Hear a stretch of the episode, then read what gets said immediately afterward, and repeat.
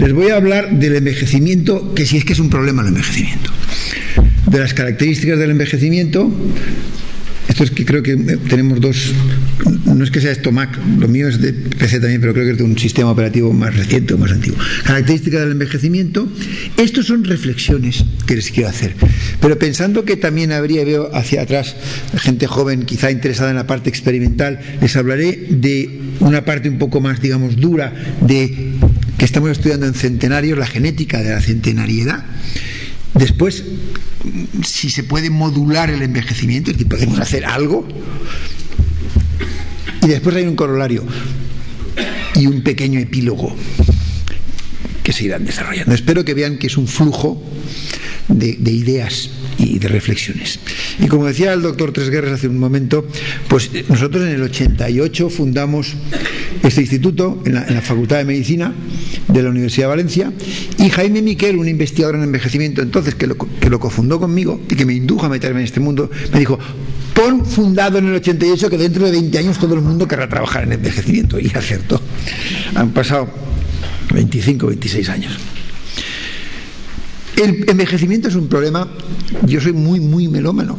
Es una ópera que me gusta mucho, es Thais. Entonces aquí tienen ustedes a René Fleming y conocer a Paz Domingo en esta, esto que parece la piedad, ¿no? Y hay un momento en que dice, ah, te tu o sea, ella oye una voz y dice, cállate, que le dice, Thais, envejecerás, un día también ya no serás Thais.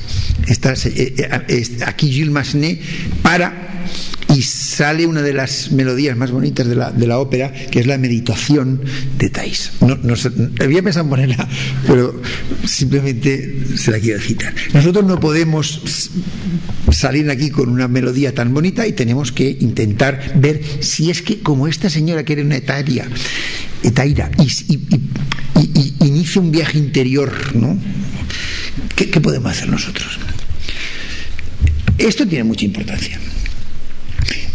Fíjense que en el 2005 y el 2006 salió pues portada del Time, que esto no es fácil, Living Better Longer.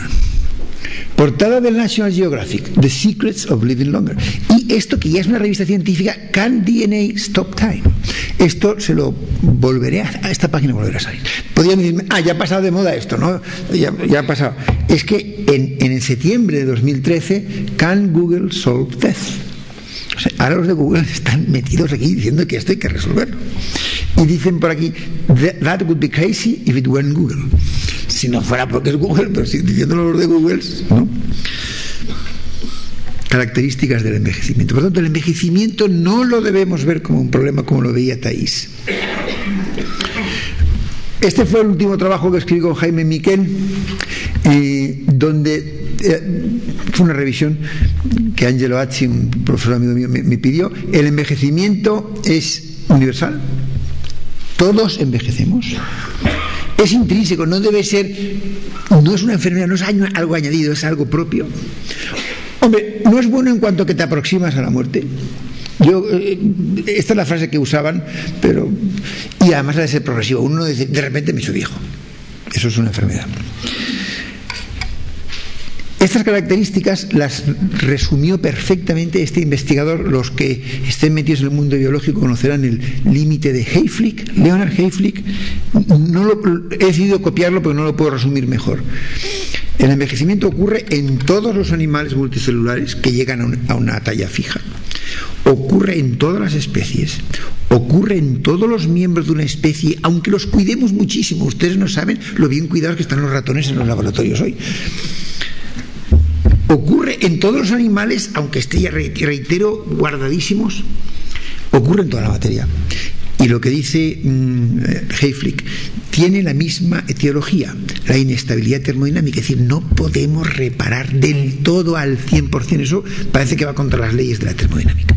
Dice, al revés que el envejecimiento, no hay enfermedad o patología que tenga estas cualificaciones. Por lo tanto, envejecer no es una enfermedad y no lo debemos ver como tal.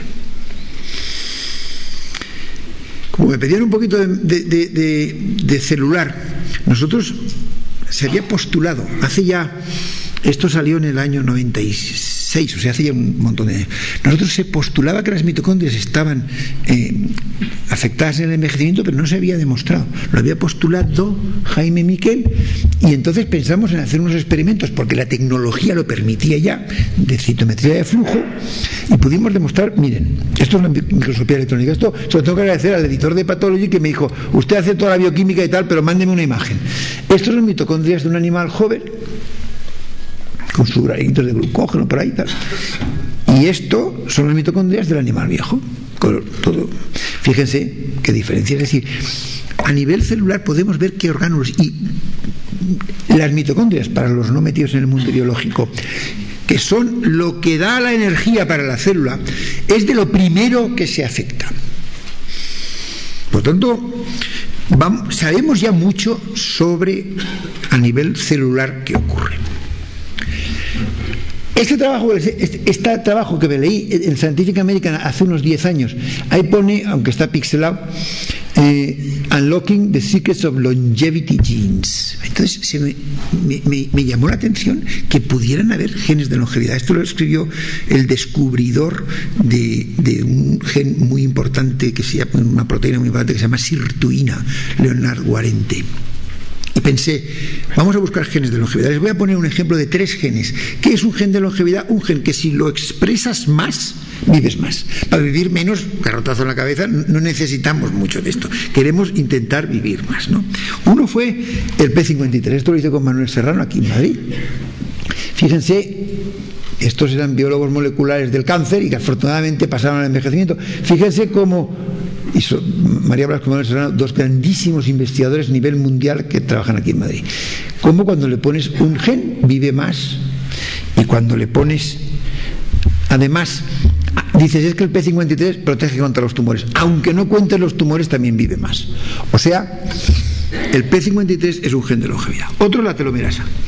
La telomerasa es un gen de longevidad. Fíjense ustedes, cuando lo mandamos al, al CEL a publicarlo, dijimos, telomerase increases life.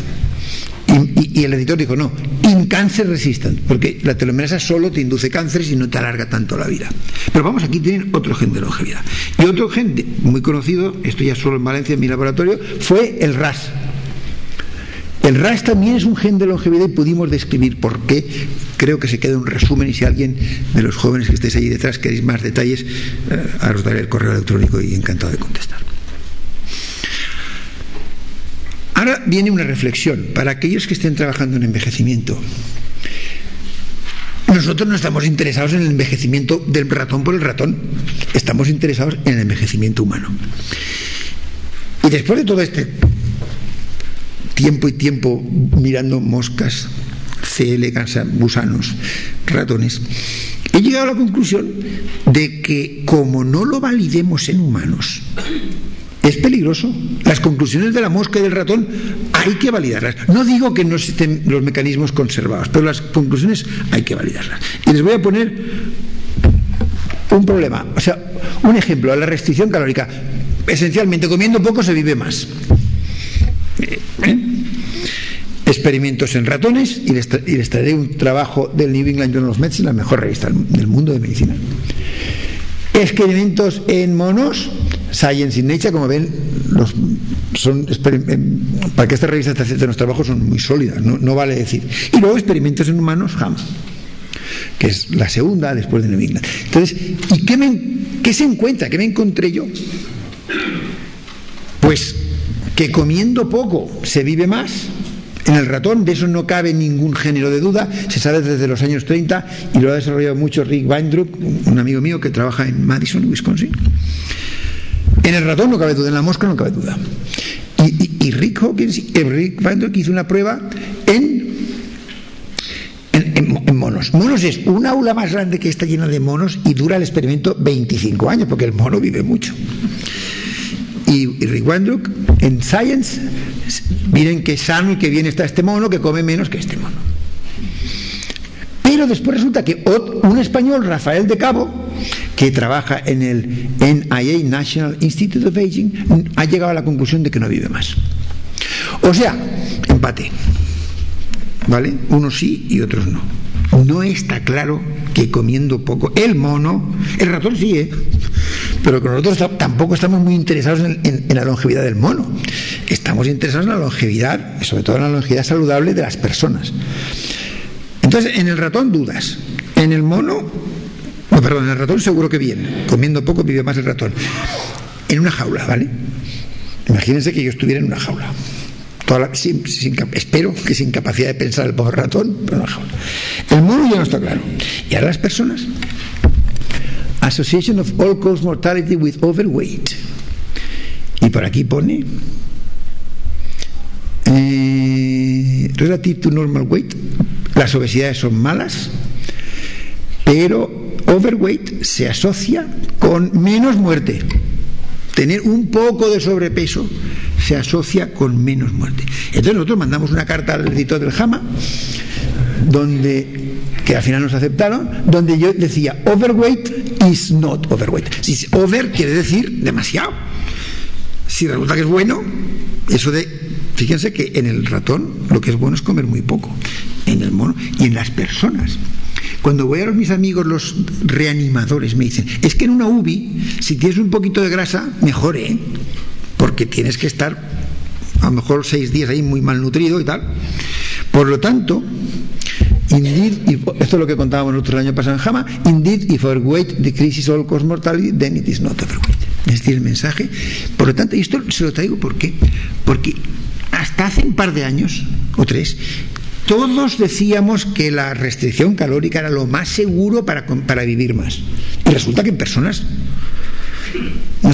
parece ser que no. Y ustedes dirán, está claro, eres el único loco con el otro autor del Jama que dice eso. Esto es del Nature del año pasado. More and more studies show that being overweight does not always shorten life, but some people. O sea que no es uno solo en Valencia y tal. No, no, no, no. Hay un grupo de investigadores, sobre todo epidemiólogos muy buenos, que te están diciendo que un poco, ojo, nada de obesidad, ¿eh? La Sociedad Española para el Estudio de la Obesidad dice que a partir de los 75 años no hay que adelgazar. Pero estamos hablando, la obesidad es muy mala. ¿eh? No hace falta restringirse tanto. Todo esto lo traigo por si hay algunos jóvenes que, que estén pensando en investigar el envejecimiento. Los modelos son muy importantes. Todos usamos modelos. Pero hay que validarlos. ¿eh? Hay que ver si eso pasa en humanos. Y esto me lleva a los centenarios y el envejecimiento excepcional. Paso a una parte un poco más molecular. Eh, nosotros, en la red que el doctor Tresguerre decía hace un momento, eh, que está, dentro de esa red hicimos el grupo español para los estudios de los centenarios. Y nos preguntábamos, y eso no se puede hacer uno solo, eso es un grupo de hospitales que nos mandan muestras, etc. Yo tengo un interés en esto, esta era mi abuela, que, que vivió 101 años, y esta es mi madre, Aquí está, esta es mi hija y este soy yo agotado. Esto es mi madre y mi hija bailando en el cumpleaños de mi hija el año pasado.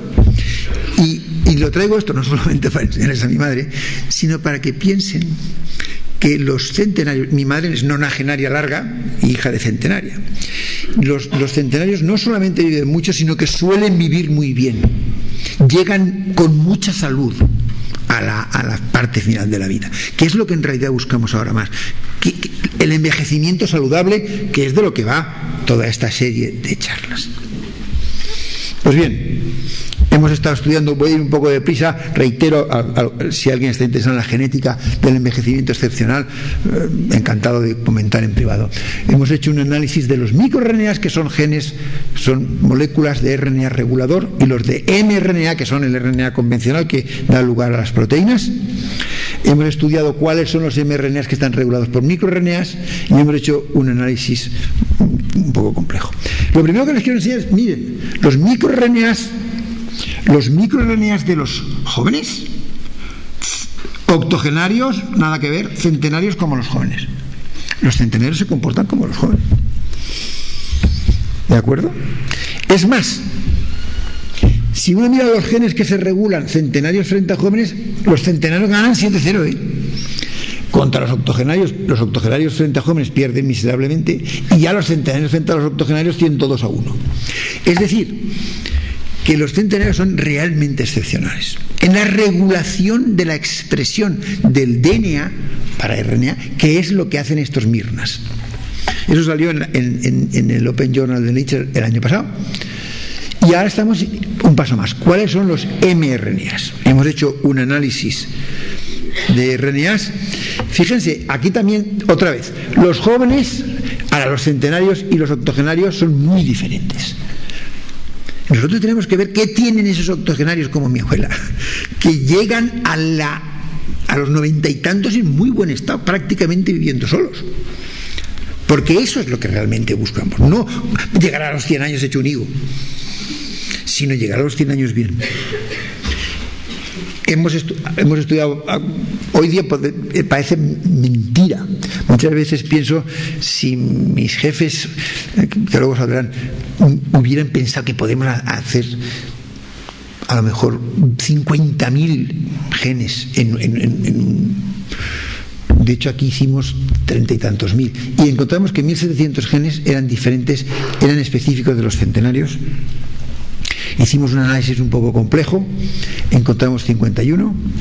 Y esos 51, fíjense, centenario frente a joven, en rojo al alza, en, en, en azul eh, a, la baja, el gen. Y fíjense que es casi una imagen especular cuando comparas octogenario contra joven. Es decir, el centenario se sale completamente. Y fíjense que no es todos, en alguno hay que son del mismo color, porque no es una, si no sería un error matemático, una imagen especular, no lo es, pero casi casi. Y entonces hemos llegado a, a base de buscar estos grupos, estas rosetas de genes que son muy diferentes en el centenario frente al octogenario, hemos reunido, es, todos estos se relacionan con un gen T-cell receptor, un gen. Cuando les podría poner seis de estos, ¿no? Y hemos llegado a estos seis genes, de los cuales estos seis pueden relacionarse con estos cuatro genes. BCL, XL, FAS, FAS, ligando y CCL5. Estos tres genes están implicados en un proceso de apoptosis. Apoptosis es cuando, cuando, cuando una célula decide que hay que morirse. No porque le hayan dado un garrotazo, que eso sería necrosis, sino porque conviene que se muera. ¿Vale? Por ejemplo, me comentaba ayer mismo mi hermano, que trabaja en, en, lactancia, que uno de los casos donde hay más involución es la glándula mamaria después de la lactancia. En una rata se reduce muchísimo. O sea, y, y, conviene que se reduzca. Por tanto, no es morirse porque toca morirse, sino morirse por, perdón, por morirse por una desgracia, sino porque toca morirse. Pues bien, lo que hemos visto es que los centenarios expresan más este gen, que es el que frena la muerte de las células que están un poquito así, medio tocadas, y las mantiene. Y expresa más estos dos genes, FAS y su ligando, que son genes que matan la célula cuando de verdad está mal, cuando hay un, una agresión externa. Por lo tanto, la regulación de la muerte celular, en mi opinión, es lo que es excepcional en el centenario. Y estamos haciendo ahora dos pruebas y vuelvo al modelo. Uno es poner este gen en C. elegans, no sé lo que va a salir porque lo están haciendo, y vamos a hacer ahora, vamos a poner este, este y este en una mosca. Eso hoy se puede hacer y bueno, es que es muy fácil. Y esperamos para final de año saber si esas moscas con el gen humano viven más. Realmente estoy deseando saberlo. Esas proteínas, sobre todo esta que parece ser la más clave, eh, vuelvo a mis orígenes, es una proteína mitocondrial que se comporta como un antioxidante. Paso por un, poco por encima para no aburrirles a ustedes con esto. Por lo tanto, tenemos una genética de la longevidad saludable. Pueden ser la imagen de mi madre bailando ahí a medianoche. Longevidad saludable. Y ustedes miran, muy bien, y si no has elegido bien a tus padres y no tienes la longevidad, hay algo que hacer, que es lo que decía el profesor Tres Guerras, podemos modular el envejecimiento, porque si no, pues mira, Dios muy buenas, cada uno que sea hijo de su padre y de su madre y ya está. Podemos modularlo, la, la contestación que inmediatamente me van a convencer es que sí. Nosotros lo que queremos es aumentar esta imagen que es real, y esto es un dibujito que me hizo Mari Carmen Gómez Cabrera en el laboratorio, lo que queremos es que esta imagen se convierta en esta imagen. Y lo que queremos es aumentar, dado que ha aumentado tanto la longevidad, queremos aumentar la longevidad saludable. Y una de las mejores maneras que hay es el ejercicio físico, pero no la única. Aquí tienen a Sofía Loren y este eh, Maurice Chevalier eso es que no se le había disgustado al hombre él definió, dice, eh, un, viejo es una persona que tiene 15 años más que yo. no se sentía bien, ¿no? El año 2008, hace ya seis años, la Universidad de Cambridge en Inglaterra, en esta revista que es seria, publicó que el ejercicio moderado, prácticamente lo ha dicho antes el profesor Tres Guerres, cuatro raciones de fruta, dos vasos de vino al día y no fumar aumenta la vida a 14 años que, es mucho, ¿eh? de morirse a los 75 a los 89, los 76 a los 90. Y no estamos hablando de calidad, sino ya de pura longevidad. Es difícil aumentar la longevidad máxima sin modificaciones genéticas, pero la longevidad media, tú la, ¿eh? es muy probable. No, no, está demostrado esto. Esto no es cosa del, del laboratorio nuestro. Por lo tanto, sí que podemos hacer algo.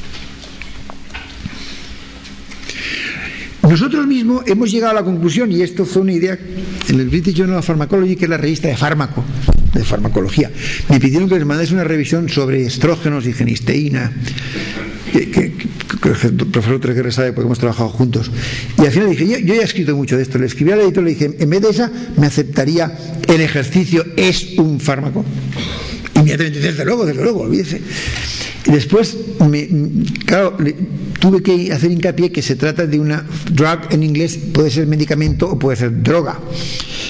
Y el editor me dijo, no, pon act. Yo, dije is a drug, pero entonces digo act as a drug más para, para, dar el énfasis de que es un medicamento. Y lo que decíamos es, uno que es beneficioso para usted, como la aspirina, si es malo para usted no es, no es un medicamento, ¿no? Dos, que hay que, pero que hay que dosificarlo como todo medicamento. La insulina es muy buena para un diabético, pero si te pasas lo matas. O sea, dos, hay que dosificarlo. Tres, que el ejercicio agotador, ahora les enseñaré una cosa. Cuatro, vaya, el ejercicio agotador es bueno. Después que te adaptas, igual que uno se adapta a la insulina. Después que es psicoactivo. Todos estos enganchados, todos los que estamos, incluido, enganchados al ejercicio, es que el ejercicio te engancha. Y por último hay contraindicaciones como con la aspirina, como con la, penicilina es muy buena, pero si es alérgico. Es decir, hay contraindicaciones y no siempre uno se tiene que tirar a hacer ejercicio. Este es lo que les quería decir. Esto era lo. Si ustedes le preguntan, si ustedes les preguntan, ¿correr el Tour de Francia alarga la vida o se mueren antes? Pues yo dije, vas a ver tú que vas a demostrar que se mueren antes. Entonces tenía un, chico que había, que había sido fisioterapeuta de, un equipo ciclista del Tour y que maneja estas cosas, y le dije, vamos a estudiar la longevidad. Y la sorpresa nuestra fue que alarga la vida al 11%. Lo que me dijo el editor de una revista muy buena, el Science, que me dice, si usted pudiera demostrar que para empezar uno que corre el tour está igual de sano que uno normal, se lo publicaríamos. yo qué sé.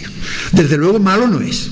Y de hecho hay centenarios y todo eso. ¿eh? Es decir, lo que pasa es que cuando se te muere un ciclista, todos dicen, no, muerto un ciclista. Pero en realidad, hacer ejercicio mientras estés entrenado es que es bueno, por muy intenso que sea. Y paso al vino. Aparte del ejercicio podemos hacer algo. Pues se dice que el vino es bueno, ¿no?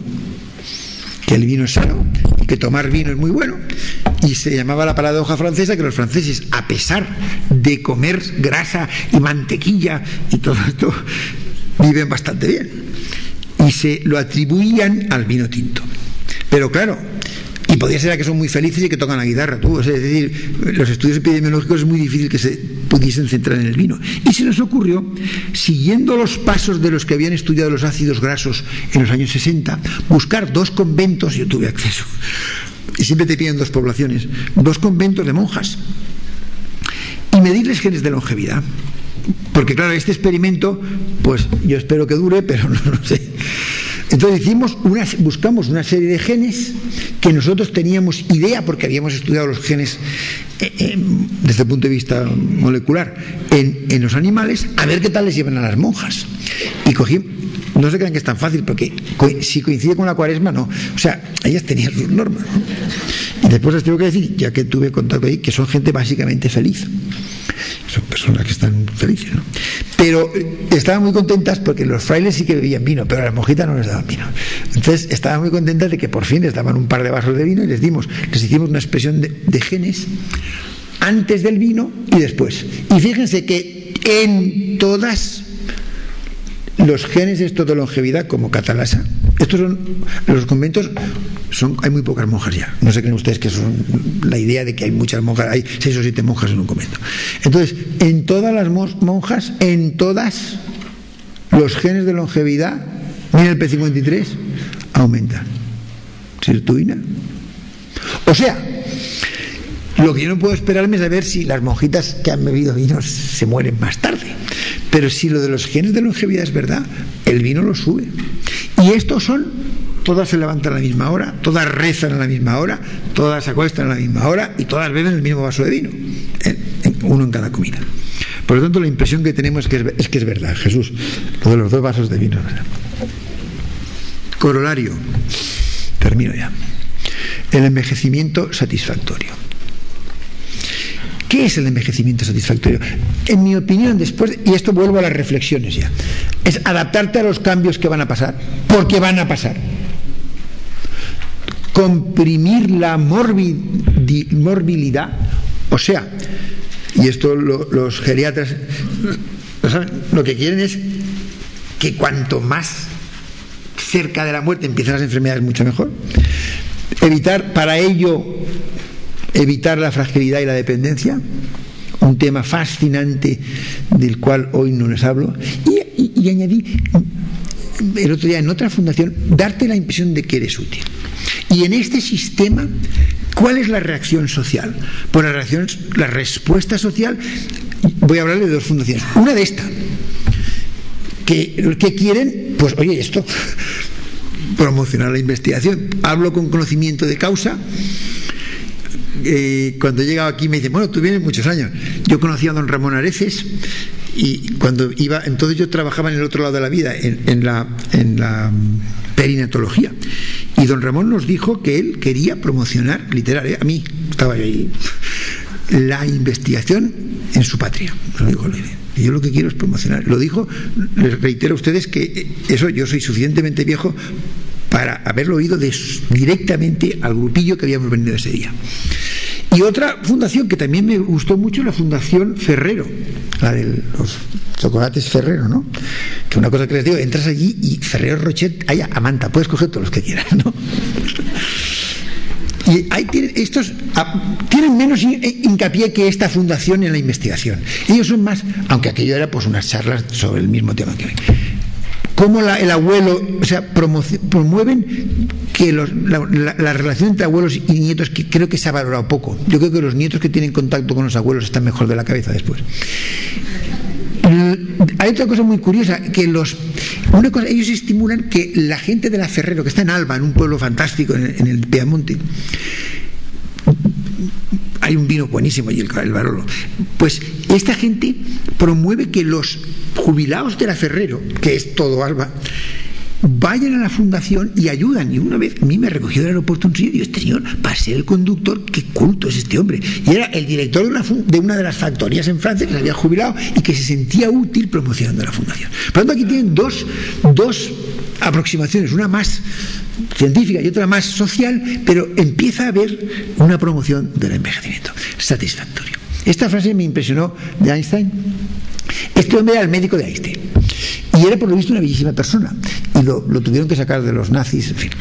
Y, hay una carta de, de, Albert Einstein a su médico y le dice, la gente como usted y yo, claro que somos mortales, pero no nos hacemos viejos porque mientras vivamos, porque nunca dejamos de tener curiosidad. Einstein insistía mucho en la música y el movimiento y en la curiosidad de los niños, que esto es lo que quería imitar. Por tanto, esta es la receta de Einstein. Ahora le voy a poner la imagen de dos personas. Este era mi padre, este, y este era nuestro jefe, don Federico, el profesor Krebs, que vino, que vino a Valencia después de y el primer español que trabajó en su laboratorio fue el profesor Mayor Zaragoza, y después fuimos nosotros, fui yo y después Guillermo Sáez. Y ambos murieron con una gran actividad. Es decir, mi jefe venía al laboratorio y decía, ¿pero usted cuántos kilómetros ha conducido? un día he conducido 600 kilómetros. Y digo, profesor, y el hombre tenía una gran vitalidad, ¿verdad? Y, aparte de una extremada inteligencia, pero eso se da por sentado, ¿no? Pero, y, y dijo, work is fun, there is no fun like work. El trabajo es divertido, no hay diversión como el trabajo. Es lo que más le podía fastidiar es que le dijeran, ¿y usted por qué no se jubila y se dedica a hacer lo que usted le gustaría hacer en la vida? Y el hombre dice, pues es que a mí lo que me gusta es lo que estoy haciendo. Y entonces iba por ahí al laboratorio hasta que se murió prácticamente. Por tanto, hay una, una opción, mantener activa la mente. Y termino con una especie de mensaje que quisiera transmitir después de, reitero, 25 años o quizá más pensando en esto del envejecimiento, que es importantísimo que nos cuidemos. Ahora ya es una pura reflexión, no hay más genes, no hay más bioquímica. Que es importantísimo cuidarse. Y dos, que cuidarte es de ser altruista, no egoísta. Tiene que, que se está cuidando. Oye, pues muy bien, porque mejoras las posibilidades de mantenerte sano. Y de hecho escribí un libro que me equivoqué con la editorial, que es la de la, la de Universidad a Distancia, que no tiene mucho interés en, vender el libro, tiene interés en, publicarlo. Pero el, el, título era Cuídese para que no le cuidemos mañana. Es decir, cuídense, oiga. ¿Y cuáles son las conclusiones de ese libro? No, no estoy haciendo propaganda, está autoexperimental. Uno, que prepararnos para la vejez es una responsabilidad nuestra. Que la medicina antienvejecimiento no debe ser un, timo, sino debe ser eso, prepararse aplicar los conocimientos para llegar a, la, a, la, vejez de la mejor manera posible. ¿Y cuál es lo que tienes que hacer para cuidarte? Uno, moderación dietética. He dicho moderación, no restricción. ¿eh? Dos, aumentar los productos vegetales. Tres, ejercicio moderado. Cuatro, no he hablado del estrés, pero el estrés que te supera es un asesino, ¿no? Esto es una manera tremenda de morirse rápido. Hay que dejar de fumar. Y otra, la prevención. Es decir, no se olviden de la prevención, de hacerse los análisis, etcétera, que les dice su médico. Eh, yo cada vez creo más en el médico de cabecera, en su médico, que, el médico de familia llamado ahora, que es la especialidad que hice yo, que, en realidad es muy importante y hacen una labor fantástica y tienen que, mm, hay que cuidarse en ese sentido. Pero mi mensaje es hay que cuidarse. Porque si uno no se cuida, va, aumenta las posibilidades de llegar mal a la vejez.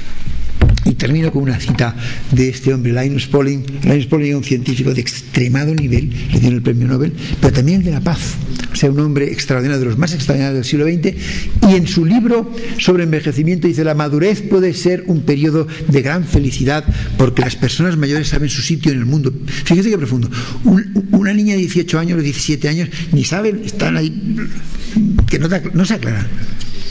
Una persona de 70 sabe su sitio en el mundo, pero para llegar bien, añade inmediatamente Pauling, para disfrutar de ese periodo que hemos citado en 14 a 20 años, que son muchos años, 70, 90 es importante cuidarse para mantener, para optimizar, maximizar las opciones de llegar bien. Quiero concluir dando gracias a mi grupo de trabajo en el laboratorio, en todos los investigadores, los experimentos y sobre todo me hacen feliz a mí.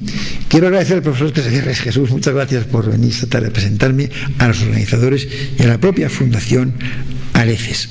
Muchas gracias.